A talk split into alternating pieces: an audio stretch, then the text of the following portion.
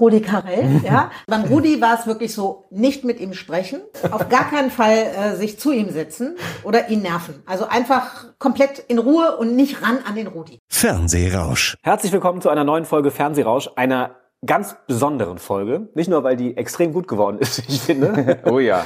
Sondern die ist auch für uns was Besonderes, weil wir nämlich mit Vera in Feen uns getroffen haben in Berlin. Und äh, das sollte man vielleicht dazu sagen, wir kennen sie schon ein bisschen länger mittlerweile. Ja, wir haben schon mal mit ihr gesprochen vor drei Jahren, als unser Podcast noch ein kleines Lichtlein war und noch nicht vom Saarländischen Rundfunk produziert wurde. Und äh, vor allem ging es ja schon besonders los. Äh, Vera hat uns selbst abgeholt mit ihrem Auto am Bahnhof. Das war schon sehr lieb von ihr, so dass wir nicht irgendwie noch mit den Öffentlichen zu ihr nach Hause fahren mussten. Ja, dann hat sie uns mitgenommen zu sich nach Hause. Sie wohnt sehr schön direkt an einem kleinen See in Berlin, mhm. so viel darf man verraten. Und dann saßen wir bei ihr in der Küche und ähm, haben über Gott und die Welt geredet. Und dann hat Daniel sich richtig schön blamiert. Weil dann so ungefähr nach 20 Minuten oder 25 Minuten meinte Daniel irgendwann nur so panisch, verdammt, ich habe vergessen aufzuzeichnen. Ja. Ja, das war peinlich. Das haben wir aber rausgeschnitten peinlich. und haben es dann einfach nochmal neu gemacht. Und da ja Vera so ein Profi ist, hat man es auch nicht gemerkt. Also kannst du gleich mal hören. Man merkt gar nichts davon, von den Neuansätzen. Ja, und es war wirklich spannend. Also vieles wussten wir ja schon, auch weil wir sie halt schon seit längerer Zeit kennen und auch schon mal mit ihr gesprochen haben. Aber was wir gerade auch schon gehört haben zu Rudi Carell, das ist immer wieder spannend, weil sie eine der, der wenigen Menschen war, die sich wirklich getraut hat, diesen Rudi Carell anzusprechen damals. es war ja offenbar etwas sehr Besonderes, mhm. dieser Mensch.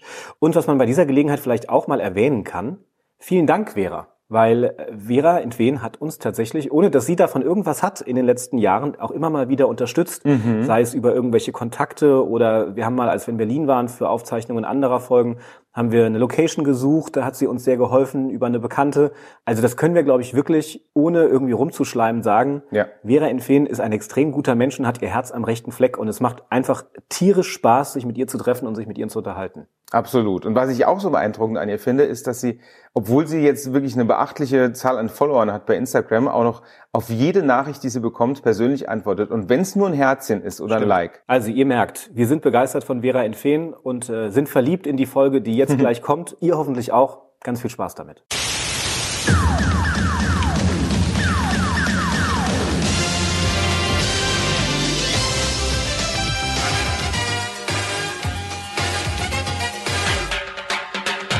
SR1 Fernsehrausch, der TV-Podcast zum Hören.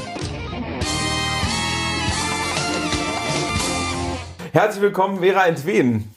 Oder eigentlich äh, hast du uns ja gerade sehr lieb willkommen geheißen hier bei dir zu Hause. Deshalb sage ich herzlich willkommen bei mir. Ich hoffe, euch gefällt's. Wir freuen uns sehr, dass wir da sind und wir starten erstmal mit unseren fünf schnellen Fragen. Gerne. Die Schnellfragerunde. Echter vollständiger Name. Vera Entwen. Mein Job im Fernsehen. Äh, ich bin die lustige Vorzeigedicke, die für die Unterhaltung zuständig ist. Das schalte ich ein. Äh, ich liebe das Dschungelcamp, Let's Dance, auch das Sommerhaus der Stars und natürlich Fußball. Sehr gute Auswahl. Das schalte ich aus. Es gibt nicht wirklich irgendeine Sendung, die ich ausschalte, weil ich, bevor ich über irgendwas motze und was richtig schrecklich finde, gucke ich mir das drei, vier, fünf Folgen an, damit ich wirklich mitreden kann. Also zehn Minuten reichen mir da nicht. Und es gibt eigentlich nichts, was ich richtig ablehne, weil ich gibt, für jeden gibt es ein Publikum und eine Schublade und das muss bedient werden. Deswegen gibt es eigentlich nichts, wo ich wegschalte. Mein aktueller Kontostand. Wir haben mehrere Konten. Ähm, ich kann das immer nur von dem Konto äh, sagen, was mir klassisch gehört, weil den Rest organisiert Obi, die räumt das immer ab. Äh, ich weiß, ich habe gestern was gekauft und deswegen weiß ich, dass da noch 3200 Euro drauf waren. Das Alltagskonto. Das Alltagskonto. Damit gehe ich einkaufen, tanken und wenn ich mir was kaufe. SR1 Fernsehrausch, der TV-Podcast zum Hören. Wir sind ja jetzt bei dir zu Gast und man hat den Eindruck, es könnte auch auf einem der anderen Konten noch was liegen. Ja. Weil, das darf man sagen, wir sind in Berlin an einem sehr schönen See und du siehst den See direkt ja. von der Couch aus den siehst du auch von oben oder vom Büro, ne? Also den siehst du von vielen, vielen, vielen Teilen. Das weiß ja auch jeder. Das zeige ich ja auch bei den Social Media Geschichten, ne? dass wir hier am Wasser wohnen. Ja. Äh, wir können nicht nur drauf gucken, wir können sogar reinspringen. Also brauchst nur die Treppen runtergehen und dann kannst du rein. Gibt es hier eigentlich so einen Lieblingsort oder Lieblingsgegenstand in dem Haus? Also ich liebe meine Mini-Küche, die seht ihr ja gerade. Ja, wir sitzen am Küchentisch. Genau, das Ja. ist hier so ein bisschen, ähm, ich überlege ja schon seit, seit Monaten, das alles wegzureißen und hier eine komplette Showküche zu machen, weil das mit Kochen ja immer mehr wird. Aber das ist ein bisschen tragend, weil eigentlich, ihr seht das ja, hier ist das Haus zu Ende, sprich, Ja. es ist eine tragende Wand und ich habe so einen Wintergarten dran gebaut, um mehr Quadratmeter zu haben hinten raus. Ja. Und äh, da muss ich jetzt mal überlegen, ob wir uns das noch antun, äh, den Umbau, weil wir gerade das Wohnzimmer fertig gekriegt haben. Und ob wir jetzt schon wieder aufreißen und diesen Teil neu machen. Lieblingsgegenstand, meine Küche, die Kaffeemaschine. Ich hänge wahnsinnig an, muss ich euch nachher mal zeigen, es gibt so ein paar kleine Gegenstände, die von meinen Eltern sind oder so. Ne? Ähm, also die muss ich immer um mich haben. Da tue ich mich ganz schwer, die kann ich nicht wegtun. Sind das Sachen, bei denen andere vielleicht sagen würde, die sind kitschig oder hässlich, aber die haben halt einen emotionalen Wert? Total. Also wir- es gibt da hinten äh, Richtung Kamin, der bei uns nie brennt. Ne? Also alle sagen mal, oh toll, ihr habt einen Kamin. Ja, wir brauchen das Scheiß, Entschuldigung. Aber wir brauchen das Ding nicht, das ist viel zu warm. Ich bin in den Wechseljahren. Ich kann hier ja nicht im Bikini liegen, ja, wenn der Kamin brennt. Aber es gibt so ein, das ist so ein messingfarbener Standaschenbecher, den hatten, haben meine Eltern zur Hochzeit bekommen. Der ist ganz, ganz hässlich, der ist ganz, ganz schwer. Aber diesen Aschenbecher, den schleppe ich wirklich von Wohnung zu Wohnung. Jetzt bin ich hier länger in dem Haus, aber den habe ich immer mein ganzes Leben lang habe ich mit mir rumgetragen. Der wird auch nicht benutzt, weil hier wird ja nicht geraucht. Jetzt ist Küche, also wirklich eine schönere Überleitung hätte man sich ja gar nicht ausdenken können. Wobei der Matt Eagle fehlt halt hier auf dem Tisch. Ja, ihr habt Hunger, ne? Was für eine schlechte Gastgeberin bin ich. Nein, überhaupt nicht. Na, man muss ja sagen, wir haben jetzt gerade un ungefähr 11 Uhr. Ja. Also wir sind ja in der Zwischenzeit gerade, nach Frühstück und vor Mittagessen. Von Genau. daher ist das schon in Ordnung. Ja, und es gab lecker Cappuccino schon. Den habe ich schon Ja, leer aber nur, gesüffelt. also ich hätte ja keine Ahnung, ich Ja, hätte mich ja nein. wirklich beweisen können, indem ich hier mal ein paar schöne ja, Häppchen ein anbiete. Kochbuch hättest du ja, ne? Ein Kochbuch habe ich. Ich kann euch aber jederzeit, äh, da machen wir eine kleine Pause, koche ich euch schnell was. Ja, ja. Vera macht Mittag. Mhm. So heißt das neue Kochbuch. Ist übrigens ein sehr schönes Foto. Ja, Ja, weil du, das sehr ich viel kann Lebensfreude auch, ausstrahlt. Ich sag Ja. dir ganz ehrlich, mit äh, schönem Licht und ein bisschen Make-up kann ich auch echt noch gut aussehen. Hast du das Buch auch schon mal heimlich woanders positioniert? Weil du gedacht hast, Ja. oh, hier hinten sieht's ja niemand. Ja, natürlich. Hab ich Ständig. Nee, nee, ich war, ähm, ich glaube, letzte Woche waren Obi und ich, waren wir in so einem Center und dann Ja. bin ich gleich in so eine Buchhandlung reingelaufen und dann habe ich gesehen, äh, meine Kollegen haben ja auch gerade tolle Bücher, äh, Kochbücher geschrieben. Ne? Ja. sind auch tolle Sachen dabei. Und ich war ein bisschen abseits. Da habe ich mich sofort neben Christian Rach gelegt, na klar. Warum nicht? Das kann man doch machen. Ne? Ist doch meins. Und das mit dem Essen, das liegt ja irgendwie in deinen Genen, ne? Ja. In deinem Leben, in deiner Familie ist Essen schon immer ein großes Thema gewesen. Ja, also meine Eltern äh, waren Lebensmittelhändler, Onkel, Tante auch. Meine Oma hatte einen Milchbetrieb, die war die Milks Marie vom Niederrhein, war ganz, ganz doll bekannt, äh, ja, weil eine Frau in den 20er, 30er, 40er Jahren gearbeitet hat, mit so einem Milchwagen rumgefahren ist. Und die andere Oma hatte einen Bauernhof, wo dann auch Schlachtvieh verkauft wurde, Obst, Gemüse und so weiter. Äh, also Essen hat immer eine große Rolle in unserem Leben gespielt, ist auch heute noch so. Und aus meiner Familie, Cousins, Cousinen, die sind auch alle irgendwie im Handel tätig. Ne? Nur ich nicht. Ist aus der Art geschlagen. Ich bin, ja, ich, letztendlich mache ich ja auch eine Dienstleistung. Fernsehen ist ja nichts anderes als Dienstleistung. Ne? Ja. Wobei du ja auch äh, selbst Öle, Gewürze und Essig auch produzierst, ne? Ja, Und- mittlerweile auch. Ja, Ja. ja. Das ist wirklich, äh, damit haben wir letztes Jahr angefangen. Äh, wir sind deswegen extra äh, nach Kambodscha geflogen, haben uns die Farm angeguckt, weil in der Region Kampot, da kommt der beste Pfeffer der Welt her. Das ist ein High-End-Produkt. Besser gibt es nicht auf der Welt und du hast auch nur eine begrenzte Menge. Ähm, die du ernten kannst. Und es ist ja jedes Pfefferkorn, wir haben da auch YouTube-Filme gemacht, äh, jedes Pfefferkorn wird, wird wirklich einzeln geerntet. Man muss sich das vorstellen. Das wird auch drei, vier Mal bewegt, bevor das dann tatsächlich beim Endverbraucher ist. Also das ist schon Wahnsinn. Ja. Die, die da aus der Art geschlagen ist in dieser Familie, die wusste ja relativ früh, was sie machen will. Also du hast mal erzählt, äh, als du Fernsehen geschaut hast damals als Kind, hast du schon gesagt, ich will da rein in diesen Kasten. Warum? Also was hat dich so fasziniert? Mich haben immer Bilder bewegt. Äh, mich hat auch immer Information und Unterhaltung bewegt. Und in dieser Moment, als ich so begriffen habe, da steht jetzt eine Person, nehmen wir jetzt mal Peter Frankenfeld, der erzählt was und ich wusste, das guckt die ganze Welt. Das fand ich sehr faszinierend. Das war auch schon so bei Fußballspielen, dass ich dachte, der eine Spieler, der in diesem Moment mit dem Ball läuft, ja, dieser eine Moment teilt er gerade mit Millionen von Menschen. Und diese, ich konnte das nicht greifen als Kind, aber das hat mich fasziniert. Das war, da wurde so ein Traum geboren und diesen Traum lebe ich eigentlich heute noch, muss ich ganz ehrlich sagen, weil alles, was mit Unterhaltung, bewegten Bildern, mit Neuigkeiten, die man in die Welt raustragen kann, das ist heute noch, ein, da habe ich eine diebische Freude und sage, boah, geil, ich habe da was entdeckt, guckt mal bitte, ja. Und ich kann es mehr Leuten sagen als jetzt mein direktes Umfeld. Ne? Mhm. Und, und das ist diese Faszination, die ich an diesen ganzen Medium, Medien so liebe. Ja. Bis du es geschafft hast in den Kasten, hat es ein bisschen gedauert. Ein kleines bisschen, ja. bist dann erstmal von Nordrhein-Westfalen nach München, hast dort studiert, Rechts- und Politikwissenschaften. Aber da kam dann ja irgendwann mal der Sprung Richtung Fernsehen. Noch nicht direkt vor die Kamera, aber du hast schon mal angeklopft beim Fernsehen. Ich habe so, so ein bisschen schon hinter den Kulissen gearbeitet. Mhm. Äh, ich musste zu, neben dem Studium ein bisschen Geld verdienen. Dann gab's äh, das Bavaria Filmgelände, wo viele Fernseh- und, und, und äh, Filme gemacht wurden. Mhm. Und die suchten immer für die Touristen, suchten die so Filmtour-Menschen, die denen ein bisschen was erklären. Das ist das Studio von, hier wurde der Film gemacht, das ist hier eine Requisite aus. Und da hast du auch so entertained. Und das habe ich gemacht und nebenbei gab es halt immer so Ausschreibungen, ah, da wird eine Kabelhilfe gesucht, da wird ein Fahrer gesucht, das hat man dann auch noch nebenbei so gemacht. Und das waren so meine ersten Gehversuche und dann kam schon das Warm-up. Hast du einen Job erfunden, von dem man noch nicht wusste, wie er eigentlich heißt? Nee, äh, ich wusste es ja selber nicht. Ne? Also ich, äh, habe mir dann nur gedacht, Mensch, da war ich bei so einer Produktion und hat so gedauert und dann habe ich mit den Leuten geredet und dann haben mich Leute gefragt, Mensch aus der Produktion, willst du nicht ein bisschen hier für unsere Publikum zuständig sein? Und dann habe ich mal so langsam angefangen. Ich wusste ja auch nicht, was ich da tue, aber ich habe ja. einfach so entertained und hin und her.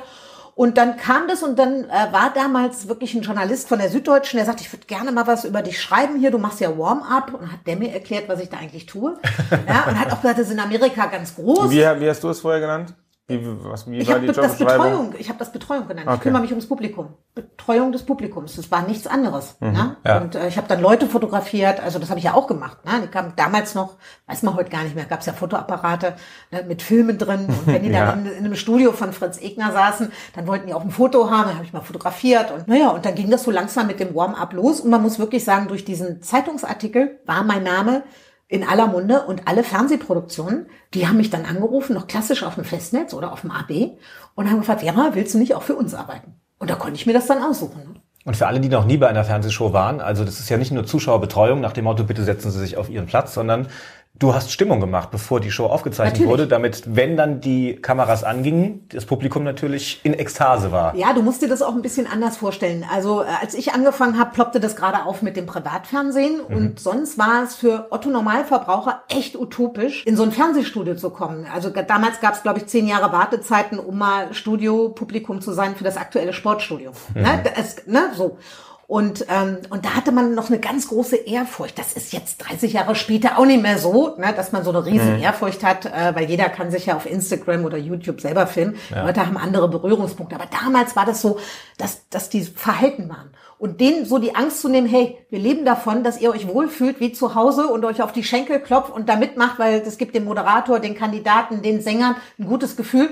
Das musste man denen so ein bisschen erklären. Und das hat schon geholfen, dass man da ein ordentliches Warm-up gemacht hat, dass das Publikum auch wusste, mit euch steht und fällt die Show. Das sehe ich auch heute noch so. Ja. Hast du ein gutes Publikum als Moderator, dann hast du einen Durchmarsch. Ja, also tatsächlich war das so der Grundgedanke des Warm-Uppers, dass man mich, äh, ja. ja. nicht eben die Leute noch mehr aufheizen, dass sie ja. total ausrasten, sondern einfach ihnen wirklich Ängste zu nehmen oder sie. Damals absolut. Und ich hatte ja später dann auch äh, zu Vera Mittagszeiten hatte ich ja auch einen Warm-Upper. Ich habe auch immer noch selber gemacht, ein paar Minuten, aber äh, weil das ja tak, tak, tak und ich musste ja auch meine Gäste noch begrüßen. Von der Taktung konnte ich das nicht alles selber machen. Äh, und das war mir immer ganz, ganz wichtig, dass meine Jungs, die das Warm-up für mich, dass die auch wirklich gekultet wurden, dass die ein ganz wichtiger Bestandteil weil ich einfach mit diesem Publikum, weil bei mir war es ja auch so, das Publikum sollte mitmachen, die durften Fragen stellen mhm. und so weiter und so fort, dass ich wollte, dass sie wissen, wie wichtig sie sind. Und wie gesagt, ich sehe das auch heute noch so. Mhm. Bei der ein oder anderen Show mit einem guten Publikum ist der Moderator noch mal besser. Ist wie beim Fußball, glaube ich, mit einer guten Stimmung. Mhm. Ja, äh, rennen die schneller. Ja. Einer von den Moderatoren, für die du das Warm-up gemacht hast, war Rudi Carell, ja. unter anderem mit Herzblatt. Und da gab es ja bestimmte Regeln, die man dir vorher schon gesagt hat. Ja. Wie haben die ausgesehen? Also beim Rudi war es wirklich so, nicht mit ihm sprechen, mhm. ja, nicht auf gar keinen Fall äh, sich zu ihm setzen oder ihn nerven. Also einfach komplett in Ruhe und nicht ran an den Rudi. Mhm. Ja, hat man mir auch gesagt. Aber der Rudi ist ja dann an mich ran und äh, ja, der wusste ja Anfang auch gar nichts von dir, ne? Nein, also das war ganz, ganz wichtig. Ähm, ich wurde so gebrieft, dass man gesagt hat, nein, äh, der Rudi möchte nicht, ähm, dass da jemand Warm-up macht. Äh, wenn er kommt, das muss reichen. Äh, wir sagen dir kurz bevor der ins Studio kommt, sagen wir dir Bescheid, dass du dann auch weg bist. Okay. Dann war es aber so, dass der Rudi ähm, nicht durch die Studiotür, sondern einfach in die Regie. Und die Regie hat ja schon voraufgezeichnet, alles, ne, die Applausgeschichten und so. Und der hat mich da gesehen. Und dann stand er da regungslos in der Regie und hat gesagt, wer ist das? Und dann haben die gesagt, das ist die Vera. Und dann, Oh, oh. was macht die da? Warm-up. Okay. Naja, und dann ist er raus. Ich wurde von der Bühne geholt und dann hat das Publikum begrüßt dann hat er mich aber nochmal zurückgeholt. Und hat dann wirklich gesagt, wer bist du? Ich wusste nicht, dass du da bist und fand meinen Namen ganz toll, weil der halt holländisch ist, ne? Findet so ein Holländer dann gut irgendwie. Und äh, hat mir auch gesagt gleich, was das heißt, ne? Intfen, äh, wie das wie das von der Übersetzung äh, heißt. Das heißt nämlich aus den Mooren. Vera aus den Mooren. Wäre aus dem Mond. Ich sag ja immer, äh, Intwen heißt am Mittag. Haha. ne? Das ist mein Spaß. Ne? Ich sage immer, das heißt am Mittag. Ne? Da- Damit schließt sich der Kreis. Äh, so, und das war dann wirklich wunderbar. Und ähm, das Lustige war auch, dass nach der Show äh, die Produktion, die Kandidaten alle immer noch so in so einem Aufenthaltsraum waren, Bierchen zusammen getrunken haben. Und der Rudi saß immer abseits in so einem Extraraum. Da war zwar eine Tür, die Tür war auch offen, man konnte ihn sehen, aber er saß da alleine, hat sein Bierchen getrunken, Kippchen geraucht und und der hat mich dann sofort zu sich geholt, ja. Und dann saß ich da mit dem großen Rudi Carell, ja, hab ihn angehimmelt und hab auf, ja, hab auf nichts gehört, was man mir gesagt hat, nämlich sprich ihn nicht an, der bestimmt, ne. Ich habe ihn gelöchert und gefragt und äh, habe mich gesonnt, dass dieser große Entertainer äh, mit mir sprechen will. Und ab dann durftest du offiziell Warm-Upperin bei Dann, ihm durf, sein. dann durfte ich offiziell Warm-Upperin sein. Und dann durfte ich für alle, alle. Alle, die wollten, die haben mich gekriegt, ja. Und worüber redest du dann mit Rudi Carell, wenn du mit ihm dann mit einem Bierchen zusammensitzt? Äh, Ich habe ihn, ich glaube, als allererstes habe ich ihn tatsächlich gefragt, wo er lebt. Das wollte ich wissen. Ne? Und der wohnt irgendwie in, lass mich nicht lügen, ich bin da schon zehnmal dran vor, Sü Sülke oder so, irgendwo Richtung Niedersachsen, Ja. Hamburg. Ne? Ganz kleiner Ort. Äh, Das war das Erste, was ich ihn gefragt habe. Und dann habe ich ihn wirklich äh, fernsehmäßig so ein bisschen gelöchert, ne? weil mir hat das imponiert.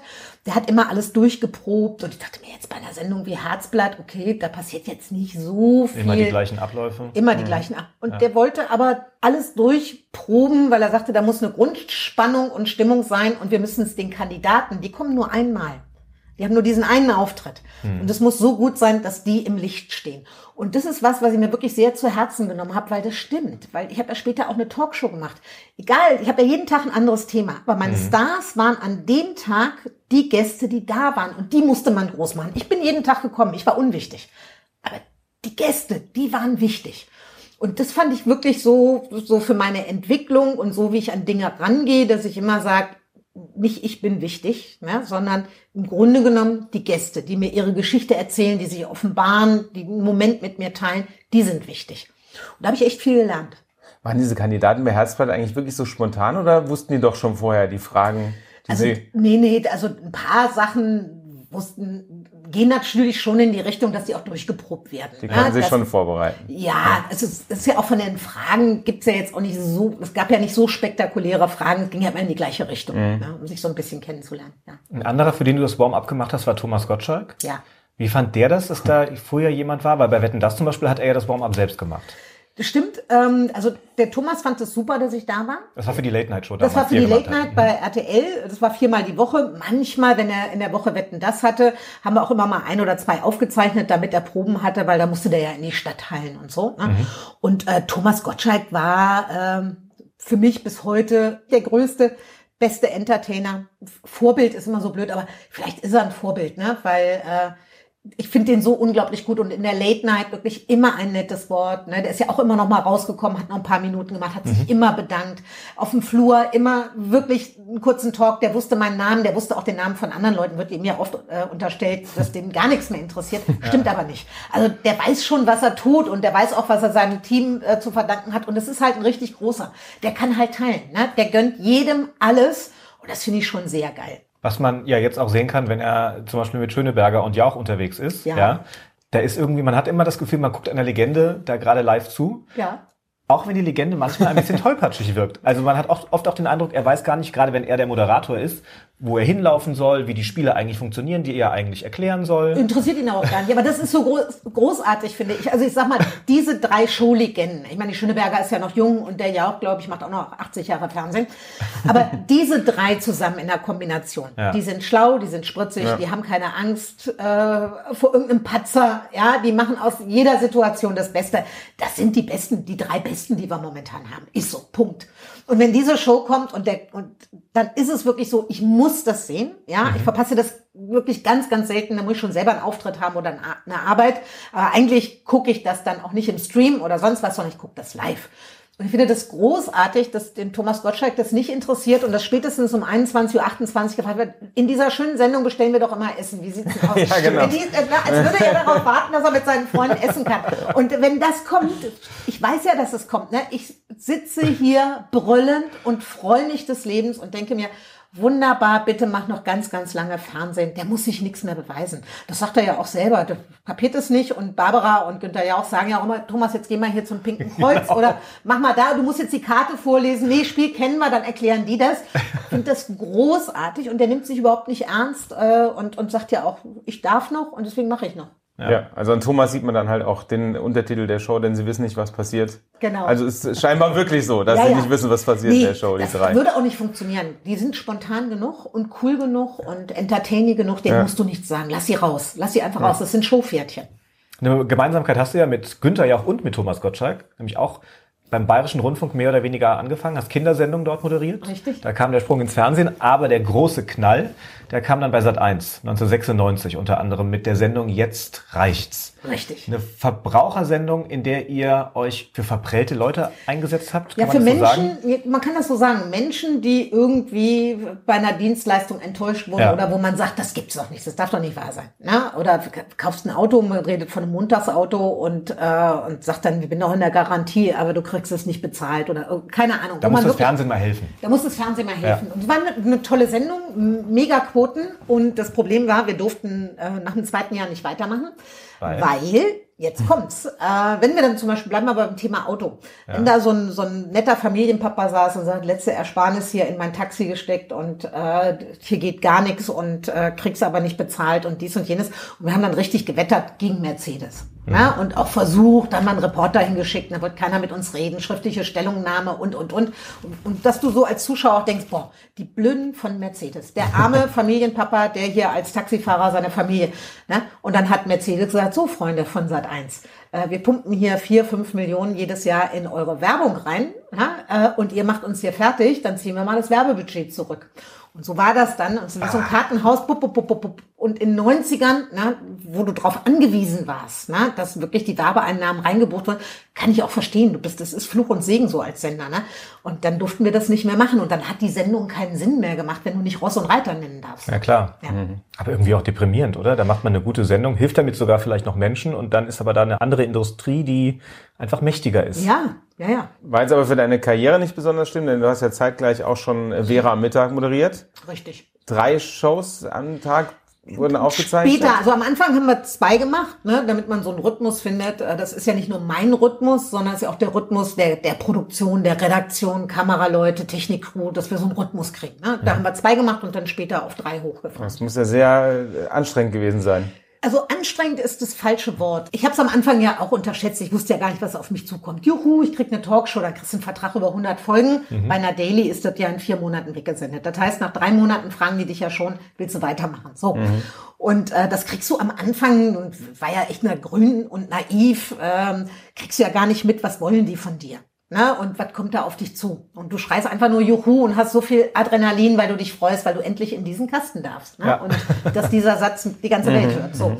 Und ähm, ich habe nie wirklich Stress gehabt in meinem Leben, muss ich sagen. Ich hab, war immer fleißig, glaube auch, auch viel gearbeitet, aber Stress war es nie. Ich sag mal, da bin ich auch so so typisch deutsch. Ich habe da so eine enorme Disziplin. Also wenn gesagt wird, du hast drei Sendungen, morgens um 9.30 Uhr bist du da, dann bin ich um 9.20 Uhr da, vorbereitet. Das kann, ich wäre nie jemand, der in irgendein Meeting geht oder so und ist nicht vorbereitet. Ja. Das habe ich als Anlage schon mal mitgebracht. Das hat mir schon mal geholfen, dass ich so diszipliniert bin. Und dann nimmt das Fahrt auf. Und du musst dir das vorstellen wie so ein, so ein permanenter äh, so Marathonlauf. Du bist immer von morgens bis abends, sieben Tage die Woche, bist du mit dieser Show beschäftigt. Weil das ist ja nicht nur die Show und die Stunde da rausgehen, das ist Vorbereitung, Nachbereitung, äh, Pressetermine. Dann hatte ich immer noch eine zweite Show. Die musste ich mich ja auch, sei es jetzt Reichs oder, oder was bin ich, musste ich ja auch vorbereiten. Ne? Also das heißt, ich habe schon sieben Tage die Woche gearbeitet und auch nicht wenig. Also Tage hatten 10, 12, 14 Stunden, habe ich schon runtergerockt. Mhm. Ich kann mir vorstellen, dass man da auch in so einer Art Rausch ist, ne? wenn, wenn man merkt, es funktioniert gut, was man da macht. Äh, man rödelt zwar ohne Ende, aber Ja. man bekommt am Ende vielleicht gute Quoten, man wird erkannt auf der Straße, es wird regelmäßig Geld überwiesen, was vielleicht auch eine kleine Motivationshilfe sein Also man kann. muss dazu sagen, auf der Straße erkannt ähm, worden bin ich wirklich erst spät. Das, das hat bestimmt locker ein Jahr gedauert. Äh, die Quoten waren auch nicht so berauschend, muss man sagen. Am Anfang waren die nicht so gut. Und da die aber kein Ersatzprogramm hatten, haben die mich einfach weiterlaufen lassen. Das ist erst so nach einem Jahr wirklich gut geworden. Ich Ach, das wird es ja heute auch nicht mehr geben. Nee, Nein, nein, da wird nein. direkt alles abgesetzt. Ja, wer weg. Ja. Ne? Aber ich glaube, die haben gesagt, ach, lass die weiterlaufen, so, ne? Äh, nee, nee, die Quoten, das muss man ehrlich sagen, die waren, heute würde man sagen, sensationell. Aber damals, wir haben ja über 20, 24 Prozent damals in der Spitze geholt. Damals waren die noch nicht so gut. Wir sind, glaube ich, so mit 10, 11 durchgestartet. Und vor mir war der Kerner, der hatte immer schon 14, 15, 16. Also das waren schon Unterschiede. Das gibt es schon runter zu mir. Das kam dann erst später. Also Also hat das Geld dann geholfen vor allem.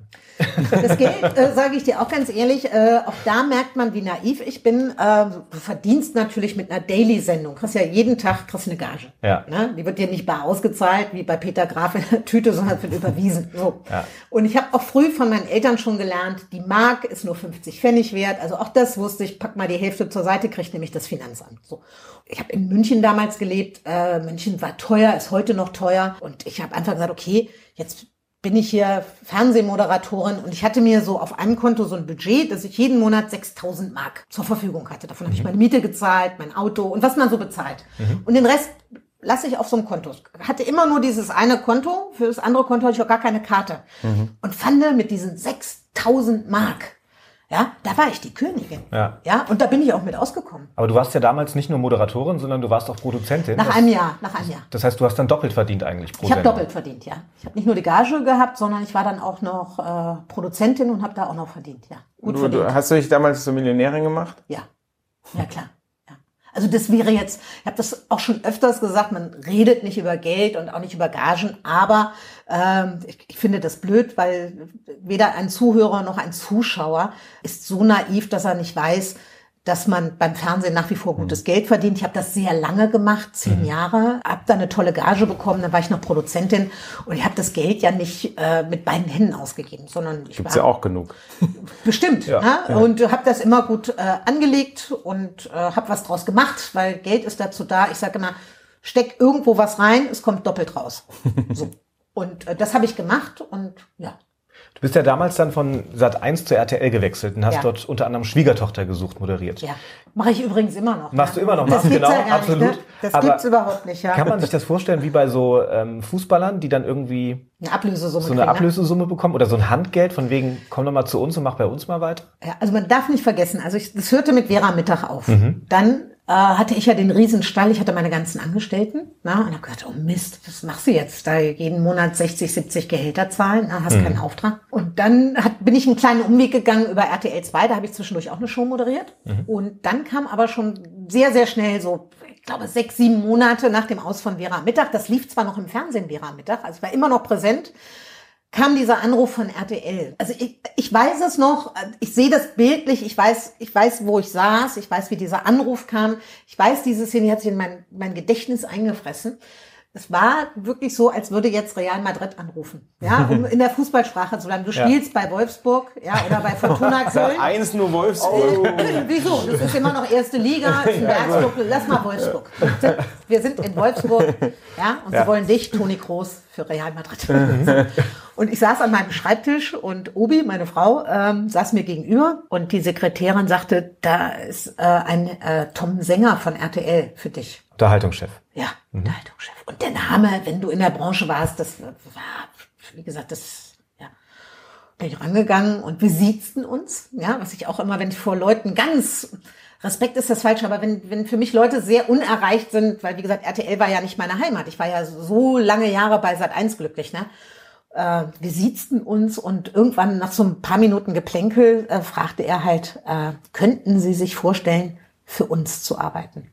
Und dann habe ich nur gesagt, Herr Sänger, wenn Sie mir einen Vertrag anbieten, laufe ich heute von Berlin los nach Köln. Ja, war ganz klar, dass ich den wollte. Das ist natürlich jetzt erstmal nicht so gut gepokert, könnte man sagen. Sagen wir mal so. Äh, ich gebe mal eine kleine Anekdote preis. Also Ja. wir wurden uns dann irgendwann einig äh, mit dem großen RTL. Die hatten ja nicht nur die Schwiegertochter für mich, sondern die wollten auch Helfer mit Herz, was wir auch produziert haben. Ich glaube, einer meiner, nee, meine größte Sendung, Helfer mit Herz. Glaube ich schon, dass das meine größte war. Und wir saßen da, ähm, du bist dann immer, gehst dann von Abteilung zu Abteilung und dann bist du irgendwann in der Produktionsabteilung und da geht um das leidige Thema Geld. Ich habe mich nie wirklich um das Geld gekümmert. Ne? Ich habe dann immer Obi hingeschickt und jetzt saßen wir aber da zu zweit. Ja, und dann saß der Produktioner und sagte, ja, äh, Vertrag anbieten und ähm, wir hatten uns vorgestellt, ihnen das und das zu geben. Und ich schon so, so kriegte das Grinsen schon so Das nicht war raus. dann noch mal mehr als Pass auf, ich kriegte das Grinsen nicht raus. Und meine Obi, ja, ähm, jeder kennt sie ja, sie ist ja auch klein und wesentlich ruhiger als ich, ne? Und dann wird sie oft unterschätzt und sie sagte, also das tut mir jetzt leid, wir haben jetzt gedacht, wir sind beim großen RTL, äh, wir haben schon gedacht, da kommt mehr. Ne? Und ich nur so, was macht die da? Ja? Und dann äh, hat so eine Summe in den Raum geworfen, dann auf der anderen Seite so und so. Dann wurden irgendwann, ganz albern, kamen, wurden Taschenrechner, wie auf so einem türkischen Bazar. Taschenrechner, Die hin und her geschoben wurden dann. Richtig, da kam der Taschenrechner auf den Tisch, ne? Und die wurden hin und her geschoben. Dann tippte immer jeder so, wie wenn du eine Jeans kaufst in der Türkei, ne? 30 Schnecken, guter Preis, ne? Äh, 24. So ging das hin und her. Und ich saß immer nur, ich habe Obi immer nur unterm Tisch getreten und habe gesagt, hör auf, es ist genug, hör auf. ne? Und sie sagte halt, nein, wir sind beim großen RTL. Das ist der größte Sender in Deutschland, der größte Sender Europas. Wir wollen lange für die arbeiten. Äh, und das machen wir jetzt einmal gescheit. Ja. Naja, und dann hat die einen Bombenvertrag ausgehandelt. Immer noch eine Null mehr eingetippt in den Taschenrechner. Ja, nee, ich glaube, Nullerschritte waren es nicht. Das wäre ja dann auch. Äh, aber es waren schon, ich, wie gesagt, ich war ja vorher schon grinsend, da ich sagte, ist super. Mann, du kannst nur ein Brötchen essen. Ja, äh, und wir haben ein schönes Haus. Äh, wir brauchen nicht mehr. Ne? Was genau wird denn dann verhandelt bei so einem Gespräch? Wird dann die Fixsumme pro Sendung verhandelt Ja. oder wird dann verhandelt, wir garantieren die nächsten zwei Jahre so und so viele Sendungen, die Sowohl als auch. Also Okay. ich hatte am Anfang nur Verträge für die Sendung Schwiegertochter gesucht Mhm. und Helfer mit Herz. Dann sagst du, dann machst du acht Folgen. Für die acht Folgen kriegt man Helfer mit Herz das, für Schwiegertochter acht, neun oder zehn Folgen das und das. Mhm. Danach hatte ich ja einen Exklusivvertrag über drei Jahre. Das heißt, du arbeitest nur für RTL Mhm. na, und stehst bereit für Sendungen, hast aber immer das letzte Wort, ob du die Sendung moderieren willst. Und da wird ein Fixum vereinbart. Das ist dann so ein großer Batzen, der dir zusteht. Und wenn das darüber hinausgeht, weil ich hatte ja auch Jahre bei RTL, da hatte ich vier Sendungen Ja. zeitgleich.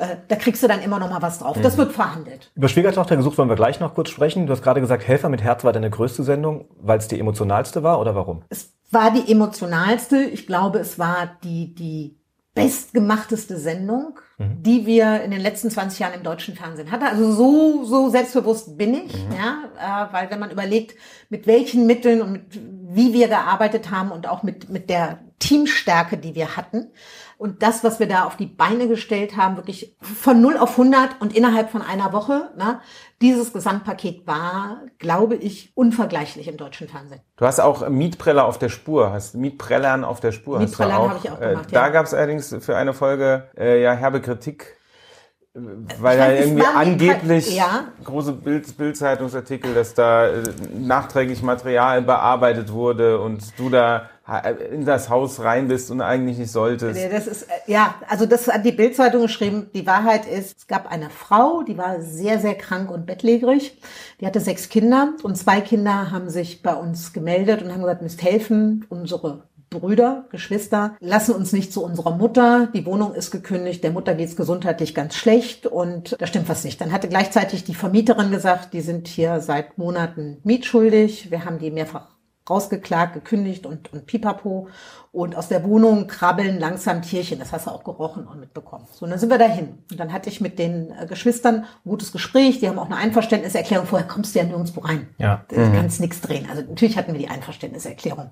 So. Und der Skandal war, wenn man es richtig erzählt, dass aus der Produktionsfirma jemand Rohmaterial der Bildzeitung verkauft hat und hat gesagt, guckt mal, was wir da machen. Und das war eine Szene, die hat die Bildzeitung bearbeitet und geschnitten und hat da was anderes draus gemacht. Und deswegen, ich habe mich gar nicht aufgeregt. Ich habe immer gedacht, was wollen die von mir? So war es ja gar nicht. Ich wusste das ja. Na, äh, und das war der Skandal. Aber da, da habe ich mir auch gedacht, also das jetzt jedem Einzelnen erklären, äh, das weiß ja jeder, du musst beim Fernsehen sauber arbeiten. Du kannst nichts zeigen, was nicht mit einer Drehgenehmigung unterschrieben ist. Also das weiß wirklich jeder Zuschauer mittlerweile auch. Und gleichzeitig ist es ja auch so, wenn man so eine Sendung macht als Moderatorin, hat man ja auch einen gewissen Druck, dass man gewisse Bilder gerne hätte und braucht, weil man weiß, die braucht man fürs Format. Absolut richtig. Nochmal. Dann geht man ja vielleicht manchmal auch vielleicht eine kleine Spur zu weit, wo man sagt, okay, da habe ich mich ein bisschen angreifbar gemacht. Klar. Aber nochmal, ich habe ganz viele Formate und das war ja auch jahrelang bei der Schwiegertochter. Das ist ja heute nicht mehr. Wir, wir drehen ja anders und wir erzählen ja, ja auch anders.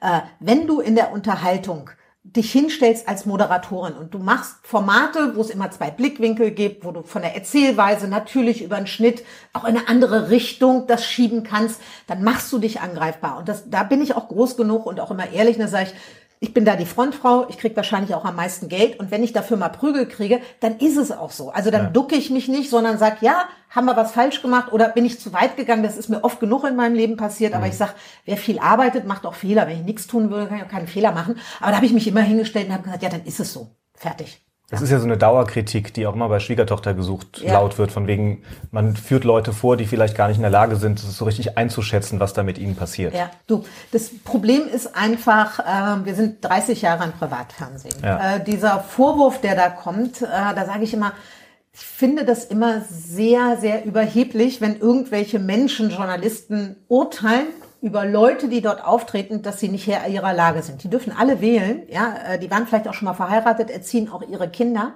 ja, gehen arbeiten. Warum sagst du mir, dass der minder bemittelt ist? Also ich mag dieses von oben herab gucken, ja, und uns vorwerfen, diese Kandidaten, äh, also wenn jemand einen Vormund hat, dann darf man den ja auch nicht zeigen, weil der Vormund müsste das unterschreiben, die Drehgenehmigung. Also das sind ganz normale Menschen aus der Mitte unserer Gesellschaft. Ob wir das jetzt immer richtig finden, das ist eine Geschmackssache, dass der sich zeigt oder auch nicht zeigt. Ich finde das halt anmaßend, dass man darüber urteilt und sagt, das darf man nicht zeigen. Warum darf man das nicht zeigen? Man darf das doch auch zeigen, wenn die sich im Sommerhaus der Stars, ja, an die Gurgel gehen, ja, und gegenseitig äh, bepöbeln, bespucken oder sonst was. Das heißt, äh, Jan Böhmermann und du, ihr seid jetzt auch keine äh, besten Freunde. Hashtag VeraFake. Ähm, soll ich dir mal was ganz ehrlich sagen? Ich habe jetzt gerade, Jan Böhmermann kommt ja ins ZDF und äh, die haben jetzt ja. so oft angefragt, ob ich für den Jan ein paar Glückwünsche und, und dies und jenes. Okay. Also ich habe nie was mit Jan Böhmermann gehabt. Ich habe immer gesagt, diese Art und Weise, wie er uns reingelegt hat, Sorry. Damals einen Fake-Kandidaten äh, eingeschleust. Eingeschleust. Das ja. war, aber auch da sage ich immer, Wer die ganze Geschichte hört, weiß ja, das ist genau die Kick-Off-Folge, wo ich ja gar nicht mitspiele. Mhm, ja. Er hat zwar immer gesagt, Vera, Vera, aber ich bin ja nicht in einer Szene zu sehen, weil ich mhm. ja nie dabei bin bei der Kick-Off-Folge. Ne? Weil wir auch nie wissen, wen wir nicht... dann noch. Naja, du musst halt einfach irgendwie, musst du die Geschichte erzählen. Und wenn man jetzt erzählt, wir haben den Redakteur Peter reingelegt, interessiert ja keinen. Dann macht man lieber Vera Infeld. Und bei den Kick-Off ist immer Kandidaten und zur Staffel komme ich. Mhm. Ne? Und bei der Kickoff stellen wir auch Kandidaten vor, die dann später gar nicht in die Staffel kommen. Mhm. So. Und äh, nochmal vom Reinlegen war es ja keine Meisterleistung. Also da könnten wir uns nachher zehn Minuten zusammensetzen und dann würde ich euch sagen, komm, jetzt machen wir mal für die und die Sendung, geht ja. mal als Fake-Kandidat. Das ist ja nicht schwer. Das ja. kann ja eine Fernsehredaktion, äh, ja. also der, dann ist das ja eine einfache Sache. Ich habe mich darüber gar nicht so aufgeregt. Ich habe immer nur gedacht, ja, dann haben wir jetzt eine riesige Presse man muss auch ehrlich sagen, das hat der Sendung und dem Erfolg und den Quoten ja keinen Abbruch getan, sondern eigentlich haben wir dadurch ja nochmal einen Schwung bekommen, weil auch die Leute, die es nicht kannten, kannten jetzt die Sendung. Was ist eigentlich mit, ähm, mit Beate? Also die ist ja seit dem Tod ihrer Mutter. Wir haben sie immer noch mal geholt für die eine oder andere Staffel und haben mal so einen, einen Tag, wie es ihr geht und mhm. ein bisschen was gezeigt und Geschichte weitererzählt. Aber ähm, es war jetzt immer noch nicht der richtige Zeitpunkt, äh, mit ihr weiterzudrehen. Das, mhm. Wir sind mit ihr im Kontakt und gucken mal, äh, was sich da ergibt. Aber da, da, kann ich jetzt mich noch nicht festlegen und sagen, nächste Staffel ist sie dabei oder erst übernächste oder keine Ahnung. Kontakt haben wir, muss Sinn machen für sie und auch für uns. Also sie ist demnach aber aktuell immer noch auf der Suche. Ja, die ist noch Single. Ja. Also wenn sie jetzt jemand bewerben will, der soll euch schreiben. So, gut. Ja. Wie sieht's mit Ingo aus? Ist ja auch äh, Kultkandidat geworden. Ingo? Du, äh, der hatte, der wollte, den wolltet ihr irgendwie vor ein paar Jahren nochmal haben und dann hat sich aber niemand gemeldet, ne? Für, für ihn. Nee, der, äh, der wollte nochmal und dann ja, genau. hatte der eine Freundin und jetzt ist er ja glücklich liiert. Ich glaube, der Stimmt. ist sogar verlobt. Ja, also alles gut, die sind zusammengezogen, also dem Ingo geht's gut. Und jetzt möchte ich gerne ankündigen, dass Daniel eine mega Überleitung macht. Ja. Du bist doch der, jetzt werde ich hier wegen der Überleitung angemacht, du bist der, äh, der, der Held der Überleitung. Ja, aber du hast es selber vorbereitet, So. weil der Podcast wird hier jetzt exklusiv für den Saarländischen Rundfunk Genau. Da produziert. freue ich mich total. Da wollen wir natürlich auch über das Saarland reden. Denn natürlich gab es bei Schwiegertochter gesucht auch mal, äh, gerade wo wir bei Ingo sind, eine Kandidatin, der war bei Nadja im Saarland, auch bei deren. Eltern. Stimmt. Fantastische Ja, Überleitung. Ja. Richtig, ja. Erste Staffel, da hat das erste Mal mitgemacht. Ja, welche Erfahrungen hast du denn mit dem Saarland? Das war die Überleitung. Vielen Dank. Überleitung Ende. Mega, mega. Wir haben im Saarland tatsächlich schon zwei oder dreimal gedreht. Ich habe noch Erfahrung, dass ich sage, ach cool, äh, nehm, da ist ja zwei Brücken auch als Flughafen. Ja, das ist aber schon Das wieder ist- die Pfalz. Genau. Genau. Und dann sage ich immer, wenn wir im Saarland sind, fahren wir in die Pfalz, weil da gibt's ein Outlet. Ah, Kennt ihr das? Ja, ja, Ja, klar. Genau. Ja, das Ja. neben dem Flughafen.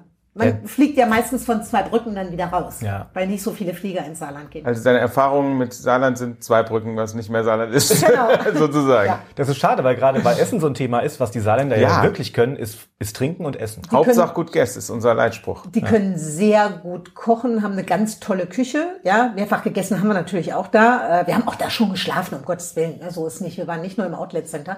Äh, nee, das stimmt. Das ist die Nähe auch zu Frankreich. Äh, Das gute Essen vermischt sich da sehr, sehr gut. Wart ihr dann eher, weil das Saarland ist ja die Region in Deutschland, in der es die höchste Dichte an Sterneköchen gibt. Ja. Wart ihr dann eher so ein bisschen feiner essen oder so gut bürgerlich? Gut bürgerlich. So Dippelabbes-mäßig. Genau. Gut bürgerlich, weil äh, wenn so ein, wenn du den ganzen Tag mit so einem Kamerateam oder zwei unterwegs bist und die Jungs schleppen den ganzen Tag die Mühlen, die wollen dann abends immer deftig. Jetzt ist die letzte Staffel Schwiegertochter gesucht ja im Sommer gelaufen. Ja. Erstmals. Also normalerweise ist ja Herbst dann immer wieder da, wo man sagt, jetzt starten wir mit neuen Formaten ähm, oder äh, neuen Staffeln äh, altbewährter Formate. Jetzt lief da das Sommerhaus der Stars statt Schwiegertochter gesucht. Äh, Ist das jetzt ein Downgrade für deine Sendung? Nee, nee, wir haben ja das Upgrade bekommen. Ich war ja immer sonntagsabends 19.05 Uhr. Ja. Jetzt bin ich dienstagsabends 20.15 Uhr, zwei Stunden. Ja, also wir sind auf den Dienstagplatz hochgeschoben und haben das äh, dieses Jahr ausprobiert und da war natürlich auch was mit Corona und äh, die Sendeversorgung und dann ist das so passiert, dass wir gesagt haben, wir schieben es jetzt auf den Sommer Okay. und dann geht's raus, weil wir ja auch am Anfang, als es hier mit dem Corona losging, gar nicht wussten, was kann man drehen. Das musste ja ganz langsam auch vom Hygiene-Sicherheitskonzept. Deswegen ist das alles so ein bisschen durcheinandergewirbelt gewesen, aber äh, der Plan ist, dass das jetzt dienstagsabends immer ab Spätsommer, Herbst, Viertel nach acht. Jetzt ist auch aufgefallen ist, dass du nicht mehr die äh, Erzählerstimme bist. Genau. Warum ist denn das so? wir haben ja dieses Format, äh, dadurch, dass wir in die Primetime gegangen sind, dass es jetzt doppelt so lange ist, dass wir eine andere Erzählweise machen. Wir haben Szenen, die viel länger stehen und sich entwickeln lassen. Da haben wir gesagt, wir ändern mal alles. Von der Anfangsmusik über, brauchen wir noch eine Anmoderation, braucht man nicht mehr. Wenn man tolle Bilder hat, praktisch als Teaser, was passiert in der Folge, braucht man nicht keinen Erzähler mehr. Also haben wir auch die Moderationen losgelassen. Und dann sind wir auch rangegangen an die Erzählerstimme, ob man das mal rauslässt. Ne? Also wir haben alles mal probiert und haben jetzt einen großen Kassensturz gemacht und werden in der neuen Staffel ein paar Dinge beibehalten und ein paar werden wir wieder ändern. Über den großen Kasten haben wir schon gesprochen, in den du unbedingt rein wolltest, in einen ganz kleinen Kasten oder in einem ganz kleinen Ohne Kasten. Überleitung. Also das war mega. perfekt. Ja. Kann man dich, ich war noch gar nicht fertig, ähm, kann man dich jetzt eigentlich jeden Tag sehen, weil du bist unglaublich aktiv bei Instagram. Ja. Und machst ganz viele Stories und, also vor allem Stories. Ja, Wie kommt es, dass du, die, dass, dass, dass du da so viel Spaß daran hast? das ist einfach passiert. Es gab, es gibt auch heute noch keinen, keinen Sinn und keinen grünen Faden, ne, sondern wir werfen das Ding an, machen nichts zweimal, inszenieren nichts, legen keine Filter drauf und so weiter und so fort. Da wir beide uns so ein bisschen ja breiter aufgestellt haben, wir machen ja nicht jetzt hier nur Kochbücher und, und Gewürze, sondern wir machen auch Öle, wir machen Mode, war das so ein Weg, das zu erzählen, wie was entstehen kann. Ich habe ja auch die Leute mitgenommen, ich sagte, ich schreibe jetzt mal ein Kochbuch. Ich habe die auch 18 Monate mitgenommen, an welchem Schritt sind wir, wie sieht das aus, warum nehmen wir dieses Papier und, und, und, und, und. Und ich finde diese direkte Kommunikation, du kannst selber ungefiltert eine Information rausgeben, ja, oder aber auch zeigen, weil wir, wir wollen ja auch unsere Produkte zeigen, nicht weil wir sie nur verkaufen wollen, sondern weil unser Herzblut, wir sind da so stolz drauf, dass wir Dinge machen dürfen, ja. Äh, Und wir zeigen diesen Weg und sagen immer den Leuten, guckt mal so ein bisschen hinter die Kulissen, das ist eine coole Sache oder das haben wir gemacht und so. Äh, deswegen ist das so, dass das praktisch so in unseren Tagesablauf mit reingeht. Aber das stresst uns gar nicht, weil wir es einfach so nebenbei machen. Gleichzeitig hat sich ja auch ein neues Geschäftsfeld damit aufgetan. Ne? Unter anderem, ja, na Ja. klar. Also ja. wir haben uns vor drei Jahren zum letzten Mal gesehen. Da hattest du ungefähr 18.000 Abonnenten. Ja. Jetzt sind es knapp 70.000. Ja. Da kann man ja schon auch mal ein bisschen Werbung schalten. Natürlich. Also das da, nochmal, da bin ich auch sehr, sehr stolz drauf, Ja. äh, weil es ist ja nicht so, dass ich jetzt irgendeine Tagescreme in die Hand halte und sage, schaut mal, sondern alle Produkte, für die wir arbeiten, da steht entweder der Name Intfin drauf, weil es Intfin-Produkte sind, ja, weil die unter unserem Namen gemacht werden. Das kostet erstmal Geld, bevor man was kriegt. Ne? Also musst ja erstmal produzieren, die Ware holen und so weiter und so fort. Äh, Oder aber wir arbeiten so intensiv äh, mit den Firmen zusammen. Das hilft uns nichts nur was hochhalten, sondern wir müssen, wir müssen da mitmachen. Und wir kennen, das sind nur kleine Firmen, nur Manufakturen. Die haben zum Teil acht, neun Mitarbeiter, ist wirklich klein. Und mit denen arbeiten wir zusammen, da haben wir irre Freude dran. Und ich muss sagen, ich lerne ja wahnsinnig viel. Gerade weil wir Dinge produzieren und, und, und da umtriebig sind. Und ich bin noch lange nicht am Ende. Ne? Also ich will, habe noch so ein paar Ideen, was ich unbedingt noch ausprobieren will. Das ist aber ein bisschen größer. Da brauche ich auch ein paar Monate Zeit. Ich kriege ja so ein gutes Feedback, dass ich genau weiß, okay, das läuft, das wollen die haben, das interessiert die. Ich nehme die mit auf die Reise. Also ich lerne ja ganz viel von meinen Followern. Für diejenigen, die, die jetzt noch nicht followen, Obi Ja. ist deine Frau. Obi ist meine Frau. Und es ist ja auch ein Unterschied zu vor drei Jahren. Ja. Da haben wir nämlich darüber gesprochen und da meintest du, ach, wir leben so schön und entspannt und privat, das wollen wir eigentlich auch weiterhin genießen. Genau. Jetzt macht ihr das aber zusammen. Wie Jetzt- kam's? Es war dann tatsächlich so, dass ich vor knapp zwei Jahren gesagt habe, oh, langsam ist es langweilig. Jeder kennt Obi in der Branche, in unserem Umfeld, in der, jeder weiß, dass wir verheiratet sind. Und er hat gesagt, so, und ich stelle mich immer hin und gebe gute Tipps und erzähl was und äh, mach da so ein Geschiss. Warum? Auch als Statement, weil für uns, dass wir zwei Frauen sind, für, uns ist das so völlig normal. Ne? Äh, Und habe gesagt, das ist aber in der ganzen Welt noch nicht ganz so normal, wie ich das gerne hätte oder wie wir das leben. Und dann war wirklich so der Punkt, dass ich gesagt habe, ey, das kann nicht sein auf dem roten Teppich, du gehst durch die kalte Küche, anderthalb Stunden später äh, treffen wir uns wieder und es soll keiner, was soll denn das? Und dann habe ich gesagt, komm, wir sind verheiratet, wir haben es selber in der Hand, wir erzählen es. Das ist viel, viel einfacher und schöner. Und dann war das ein ganz einfacher Schritt. Dann hast du das äh, Urlaub, äh, das äh, Hochzeitsfoto gepostet, ne? Ja, ich habe auch RTL eingeladen. Wir hatten dann äh, gesagt, komm, hier, wir sind hier gerade, wir haben Hochzeitstag und hier haben wir geheiratet. Und dann äh, haben wir das gezeigt. Aber war das vorher so, dass, dass Uwe sich mehr oder weniger verstecken musste vor der Öffentlichkeit? Also wenn es irgendwelche Events gab, dass dann wirklich der Hintereingang Ja. war? War tatsächlich so. Ja, weil du wirst, wirst sonst abgeschossen. Das ist einfach so. Ne? Also ab, ab einer gewissen Uhrzeit sind ja dann auch Fotografen Ja. nicht mehr zugelassen. Und wir haben das, war ja auch hier, wenn wir mit den Hunden spazieren waren oder so, da haben uns ja auch welche abgeschossen. Da konnten wir aber immer sagen, sie ist keine Person des öffentlichen Lebens, weil Ja. wir es nicht öffentlich, durften sie es nicht veröffentlichen. Haben ein paar Zeitungen auch immer gemacht, haben auch mal einen falschen Namen geschrieben. Das fanden wir dann immer lustig, weil Obi heißt ja richtig Christiane. Ne? Die haben aber immer von der Christine gesprochen. Ne? Und dann haben wir gesagt, fühlen wir uns gar nicht angesprochen. Kenne ich nicht. Aber warum habt ihr das damals sozusagen verheimlicht? Weil da noch der, an- der Druck vielleicht ein anderer Nein, war? ver verheimlicht, also dass ich, ähm, dass ich mit einer Frau zusammen bin, Ja. schon lange, das wusste ja jeder seit Ja. 100 Jahren. Also das war ja nicht irgendwie der Punkt. Es war tatsächlich so, dass wir mit dem ganzen Fernsehgedöne und so, wir hatten schon wirklich recht viel zu arbeiten und waren dann ja auch immer vertraglich gebunden an das ein oder andere. Jetzt, wo wir wieder selber Unternehmer sind und das meiste selber steuern, da war das einfacher für uns, weil das hat ja zur Folge, wenn du dich öffentlich machst, das ist ja nicht nur, dass du dann einmal in Mallorca sagst, hallo, hier ist Obi, so ist es. Du kriegst unzählige Einladungen, du Klar. kriegst Presseanfragen. Das hat einen wahnsinnigen Wust an Nachbearbeitung, das bündelt Zeit. Und deswegen haben wir das nicht gemacht, weil in den Jahren vorher war unsere Zeit auch durch andere Umstände, ne? äh, sei es jetzt, dass wir Hunde hatten, wir haben meine Mutter sehr lange gepflegt, war die Zeit nicht da, weil dann war es wichtiger, dass wir meine Mutter pflegen und mit der noch Zeit verbringen. Und d- das waren immer so die Grundsätze, dass wir gesagt haben, das kriegen wir jetzt nicht rein, mal eben so. Vor der letzten Frage habe ich ein bisschen Angst, Hau raus. weil die haben wir dir äh, vor drei Jahren schon mal gestellt. Wo siehst du dich in fünf Jahren? Und hast du vor drei Jahren gesagt, in Rente. Scheiße. Und das ist dann nur noch zwei Jahre entfernt. Du eigentlich. darfst gerne revidieren. Also guck mal, ich bin jetzt, ähm, also ich bin ganz ehrlich, ich habe immer mit gesagt, mit 40 habe ich meine Firma verkauft. Mhm. Hab ich gesagt, boah, ich bin Rentner. Kamen noch so viele schöne Angebote und so. Dann habe ich gesagt, okay, mit 50 habe ich immer schon zu Obi gesagt, wenn ich 50 bin, hör mal aber auf. Okay, jetzt bin ich 53.